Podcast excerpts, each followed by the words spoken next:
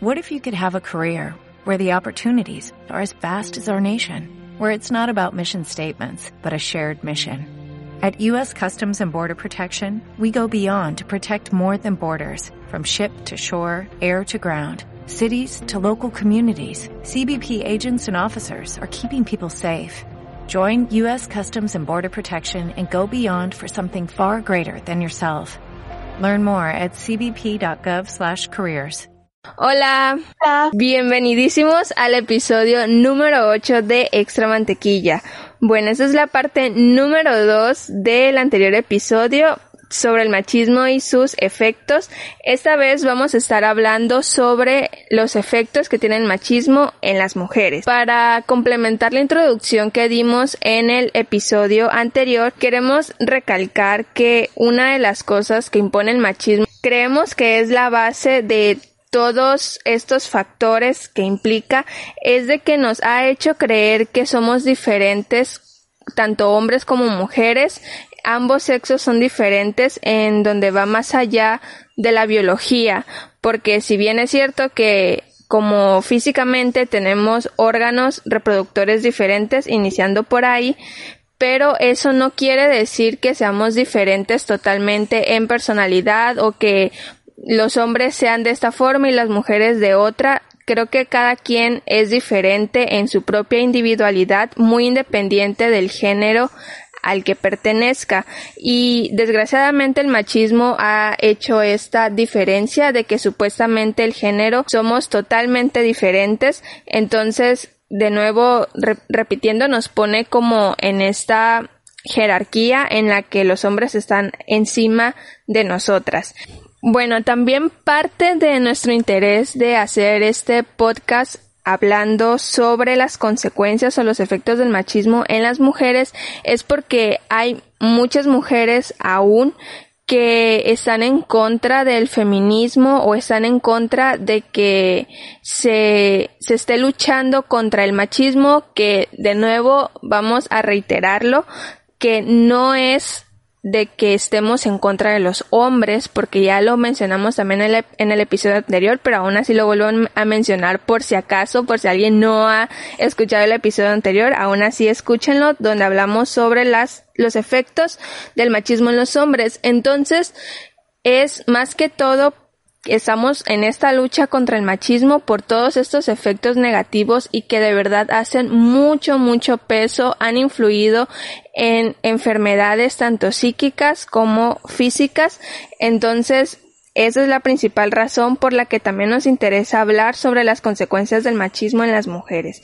Queremos empezar mencionando el punto de la maternidad. Eh, se cree que existe algún tipo o una especie de instinto materno que hace que, que pensemos que únicamente las mujeres saben cómo cuidar o cómo tratar a un bebé. Es cierto que las mujeres somos totalmente necesarias en ciertos puntos de la maternidad.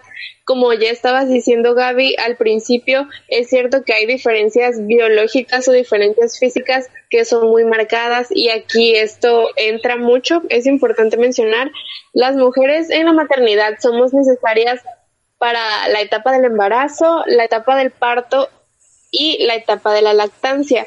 Es algo que los hombres por más que queramos o por más que la ciencia avance, simplemente no pueden hacer. Para esas etapas de la maternidad, las mujeres somos completamente necesarias. Pero como empezamos siendo las que son necesarias desde un principio, podemos tender a pensar que somos las únicas que podemos cuidar a un bebé. Y también por estas diferencias que hay, o estas creencias de que hay diferencias más bien, de que los hombres son más duros y que las mujeres son más sensibles, que las mujeres son más tiernas o más delicadas, podemos creer que el bebé necesita de un trato pues más delicado, más sensible, más amable y que para ese trato solo nosotras servimos o solo nosotras somos buenas. Las mujeres no nacemos sabiendo cómo ser madres, bueno, yo nunca he tenido un bebé y no tengo ni idea de cómo cuidar un bebé, por más que haya tratado con algún sobrinito o con algún bebé de una amiga que haya conocido.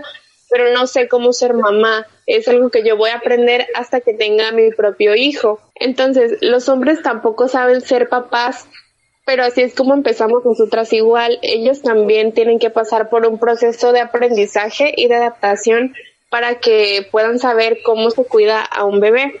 Vale, también si alguien se siente como que no sé, molesto porque digamos que esto del instinto materno no existe o algo así, yo les pido de favor que se vayan igual a San Google y busquen qué significa instinto.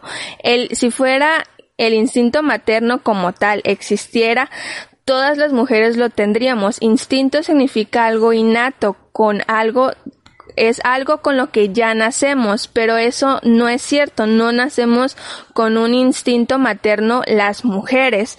Entonces, yo creo que si existiera el instinto materno, no habría abandonos de que las, hay, muchas mujeres que abandonan a sus hijos. ¿Cuántas noticias no hemos visto de, de que incluso ya recién nacidos son encontrados en la basura? Que yo un día vi de una noticia que estaba en la alcantarilla o algo así. Entonces, sí es doloroso, pero les pongo este ejemplo para que ahí se den cuenta de que ese instinto materno no existe porque hay muchas mujeres que no quieren a sus hijos, que los abandonan y que llegan a tales grados de matarlos casi casi desde que son unos bebés. Entonces, pues no, hay que deshacernos totalmente de esa idea y algo que también el machismo impone con esto de la maternidad es de que a nosotras nos pertenece y nosotras nos tenemos que hacer totalmente cargos de la crianza y el cuidado de los hijos y ese es un gran peso, la verdad. Luego hay, hay mujeres que llegan a la edad de 30 años y ya le están diciendo que se está quedada, una si no está casada u otra. Si ya está casada, le pregunta que si para cuándo va a tener hijos, que esto, que el otro. Sinceramente, actualmente hay muchas mujeres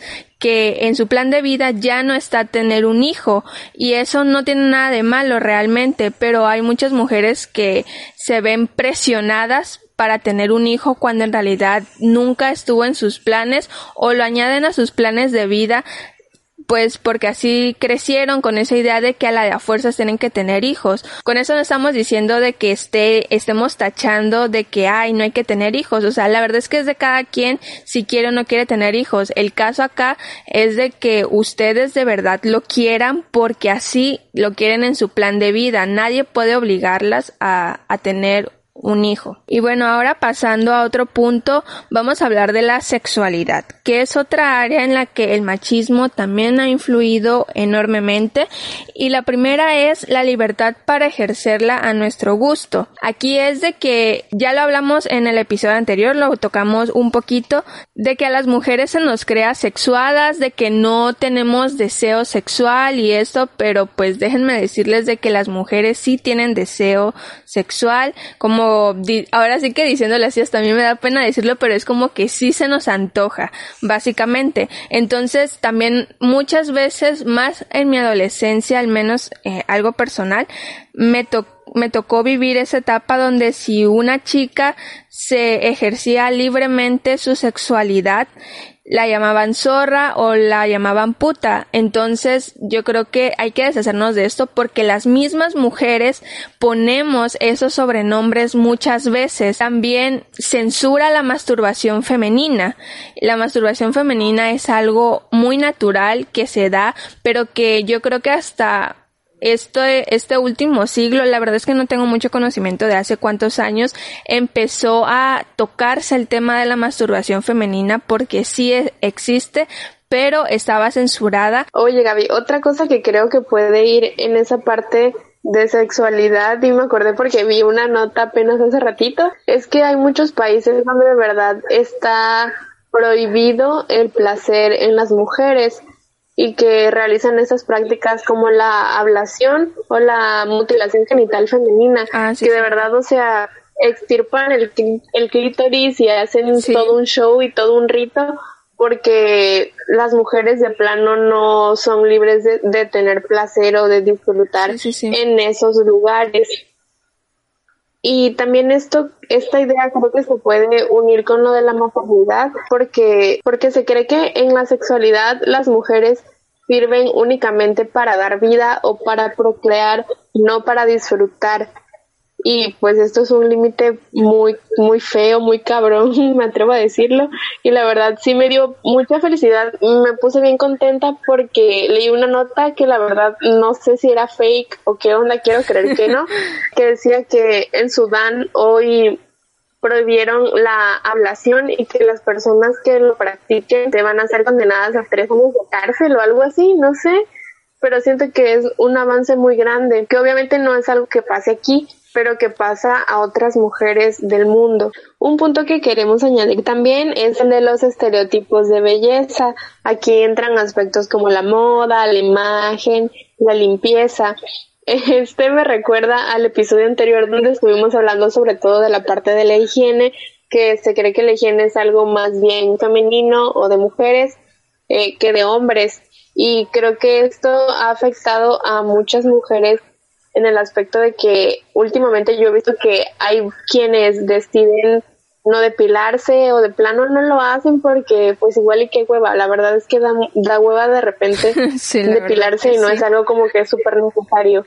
Y luego cuando hay mujeres que no se depilan y que luego se ponen ropa que deja ver que no se depilan, hay otras personas o incluso otras mujeres que creen que porque no se depila es una persona sucia o una persona menos femenina. Y la, la neta es que no podrían estar más equivocados porque no tienen nada que ver y es un acto también de doble moral porque como no nos espanta o como no nos da asco ver el vello corporal en hombres y en mujeres sí. Exacto. Es una totalmente una tontería pensar de esa manera, pero pasa, hay personas que piensan así y también que pues el estereotipo de la mujer guapa o de la mujer de buen cuerpo. No sé si, ah, bueno, en el libro que estuvimos comentando el episodio pasado de Marina Castañeda, que lo raro es ver a una mujer fea con un hombre guapo, porque se cree que quienes deben cuidar más de su apariencia física, de su cuerpo, de su peso, de su piel y todo esto,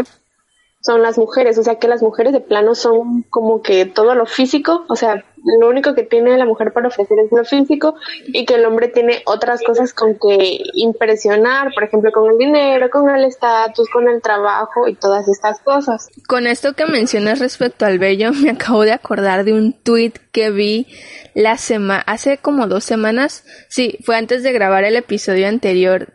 El caso es de que era un tweet como que era de burla porque creo que el usuario al que se lo comentaron había dicho de que el vello en las mujeres era antinatural, que era antihigiénico, que como no se lo iban a rasurar.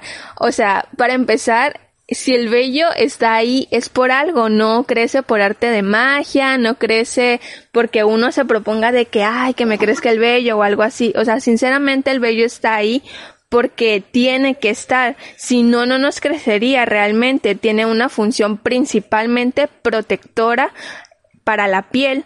Entonces, es algo súper, súper natural y no tiene nada que ver con la higiene. Igual, esto de, de depilarse aparece mucho, mucho en el consumismo, porque si vamos al súper, no, o sea, vemos un buen de productos para depilarse, ceras, depiladoras, rastrillos y todo esto. Nunca he visto un comercial de depilación para hombres, pero para que sea así como que en las piernas y eso. Lo único que sí hay es para la barba, pero hasta eso creo que ya últimamente se ha puesto mucho de moda, entonces es como que para ellos no tienen ningún problema si se depilan o bueno, no depilarse, porque hasta eso no le llaman depilarse, en los hombres es rasurarse. Ahora, respecto a la parte de la moda, es otra de las cosas esto que, que, Karen menciona sobre que la mujer tiene que cuidar lo físico y todo esto, hasta los hombres ejercen poder en cómo nos percibimos nosotras, desde los cortes de cabello, el color de cabello. Hay muchas mujeres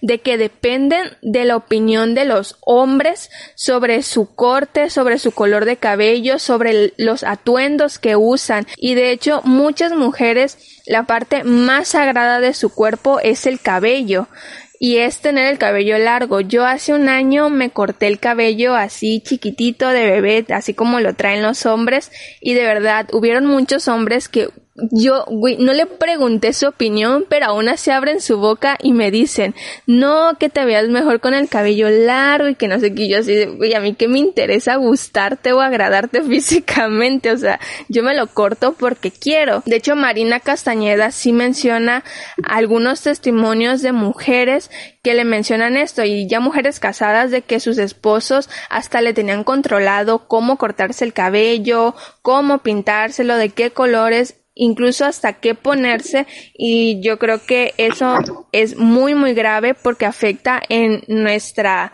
autopercepción, en cómo nos sentimos nosotras, también influye en el autoestima porque puede ser de que a ti siempre te gustó, no sé, tener el cabello corto, pero de pronto estás con alguien que te dice, no, es que a mí me gustan las mujeres con cabello largo y de pronto ya no te gusta el cabello corto, influyó de alguna manera en ti, pero realmente yo no entendía las, o sea, no entendía en la totalidad aquellas imágenes con las frases que decía, arréglate por ti y no por nadie más, pero después de que aprendí de este tema, la verdad es que ahora lo entiendo y hay que aplicarlo. Otro punto en el que influye es en nuestra autorrealización, tanto personal como profesional. Primero, en lo profesional.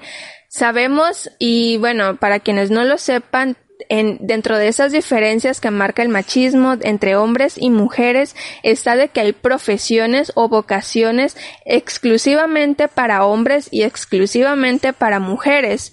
Por ejemplo, lo que es administración de empresas, economía y todo esto antes se creía, ahorita ya no tanto, pero antes se creía de que esas áreas solo eran para los hombres.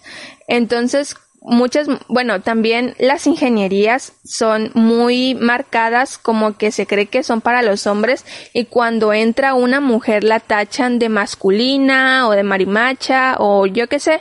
Entonces eso es muy grave porque afecta en nuestra realización profesional porque si queremos entrar a un área donde se supone o se tiene creído que es para hombres, eso puede ser un obstáculo para nosotras y decir, sabes que yo no me voy a meter en esto porque me van a tachar de tal, que soy masculina o yo qué sé.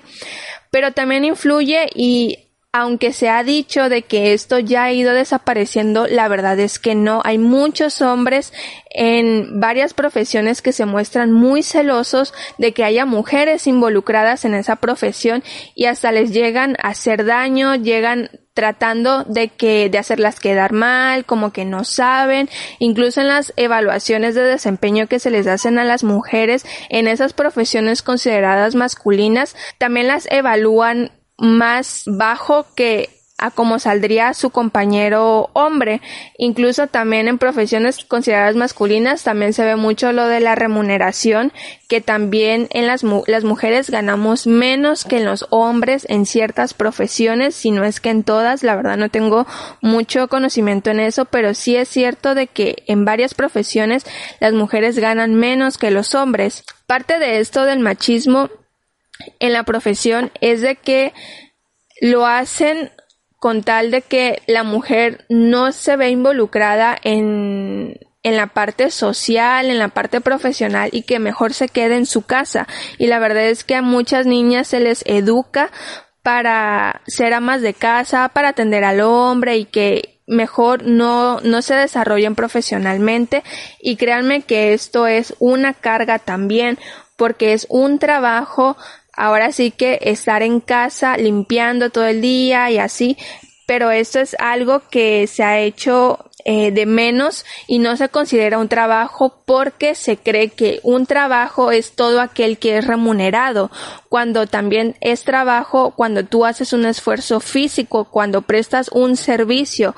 Bueno, el machismo también afecta en nuestra manera de comunicarnos. Existe una creencia de que las mujeres somos más subjetivas y los hombres son más objetivos, que esto también puede derivar de la creencia de que el hombre es el más sensato, el de cabeza fría, el más maduro, el más serio, etcétera. Y esas cosas las hemos mencionado. Y esta creencia hace que a nuestras opiniones se les dé menos valor o que simplemente prefieran ni siquiera poner atención a lo que estamos diciendo porque creen que no sabemos de lo que estamos hablando. Esto puede ser más visible cuando se tocan temas como por ejemplo la política, el deporte o cuestiones de economía, pero no es los únicos temas en los que pasa.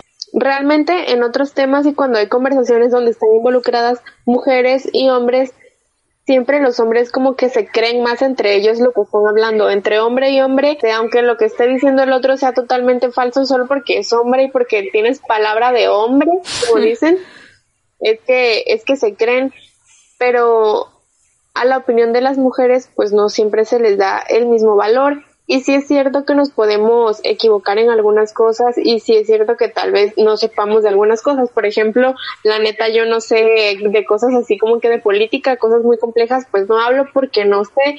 Pero así como yo, que soy una mujer que no sabe de política, hay hombres que tampoco saben de política. Ser hombre no significa que lo sepan todo. Dentro de este marco, igual se cree que las mujeres somos más capaces de poder hablar de cosas pues de sobre relaciones interpersonales, hablar de los sentimientos, hablar de los problemas y esto muchas veces igual se puede ver reflejado en la dinámica familiar mm, cuando hay un problema entre la familia o cuando un hijo tiene algo personal de que hablar es más común que el hijo se acerque y se lo confíe a su madre que se lo confíe a su padre, porque se cree que luego los hombres no tienen pues esta capacidad de hablar de cosas del afecto o de los sentimientos y toda esta carga siempre va depositada a las mujeres.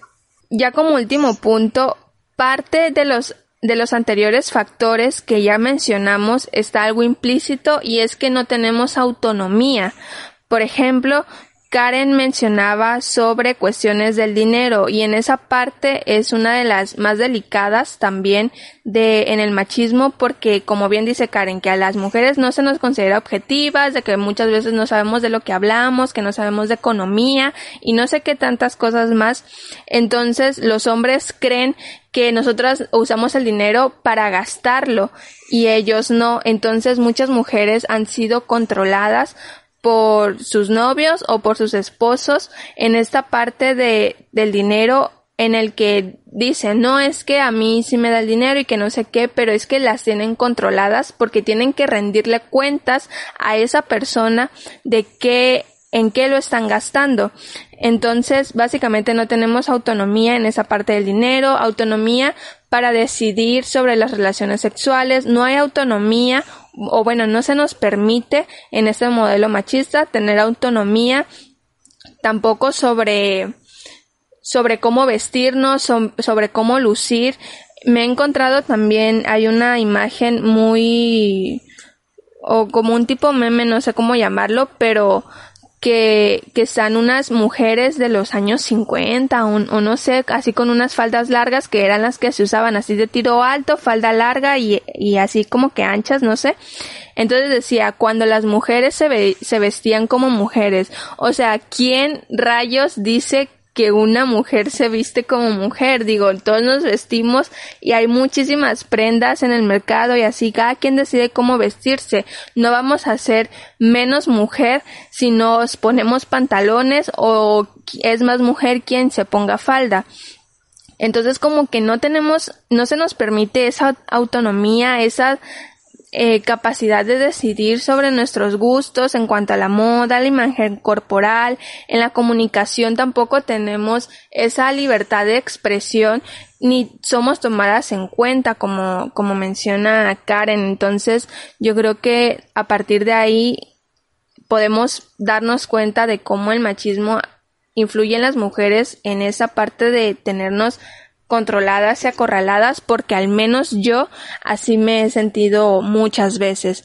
Si ya escucharon el episodio anterior, mm, pueden recordar que Gaby mencionó algo de que a los hombres no se les enseña a lidiar con sus emociones o a expresar sus emociones tal cual son, sino que las disfrazan con emociones de naturaleza un poco más agresiva como la violencia por ejemplo, la tristeza, la frustración y todo esto, en lugar de manifestarlo como tal, lo manifiestan como enojo. Y esto es muy perjudicial para nosotras y esto es algo bastante perjudicial para nosotras. El hecho de que algunos hombres no sepan cómo regular sus emociones o cómo controlarse y que nos estén, nos estén afectando en todos estos puntos que ya hemos mencionado, que no es, no es que no estoy diciendo que es culpa de las mujeres, es producto de vivir en una sociedad machista, pero todas estas cosas juntas llevan a situaciones violentas y hay ocasiones en que las situaciones violentas pasan de ser pues una simple grosería o una simple ofensa a llegan hasta golpes y algunas ocasiones desgraciadamente pagan con su vida y es algo de lo que se escucha mucho últimamente. Eh, los feminicidios cada vez son más, no paran, ni siquiera en este tiempo de cuarentena siguen, siguen aumentando las cifras. Entonces, de verdad, sobre todo en el país en el que vivimos, ha hecho mucho daño a las mujeres y lo sigue haciendo todavía.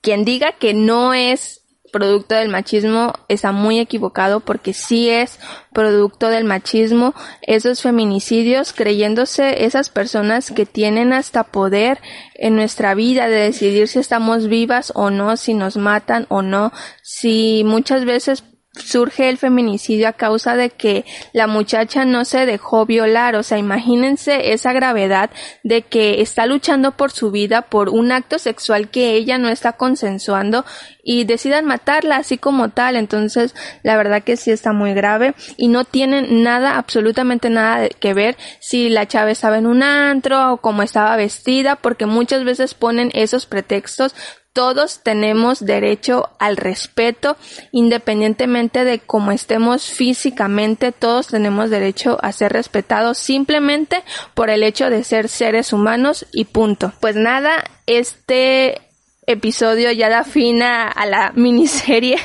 sobre el machismo y, sus efectos. Esperemos les haya gustado mucho, que hayan aprendido, reflexionado y no se olviden de que si ustedes tienen dudas incluso de lo que estamos diciendo nosotras, pueden consultar a Marina Castañeda que nos ha inspirado a hacer estos dos episodios de su libro el machismo invisible. Entonces, pues se los recomendamos mucho. Lo pueden conseguir en físico. No está nada caro y vale totalmente la pena. Van a aprender mucho también y aún así van a profundizar aún más en cada uno de estos puntos que hemos dado en estos dos episodios.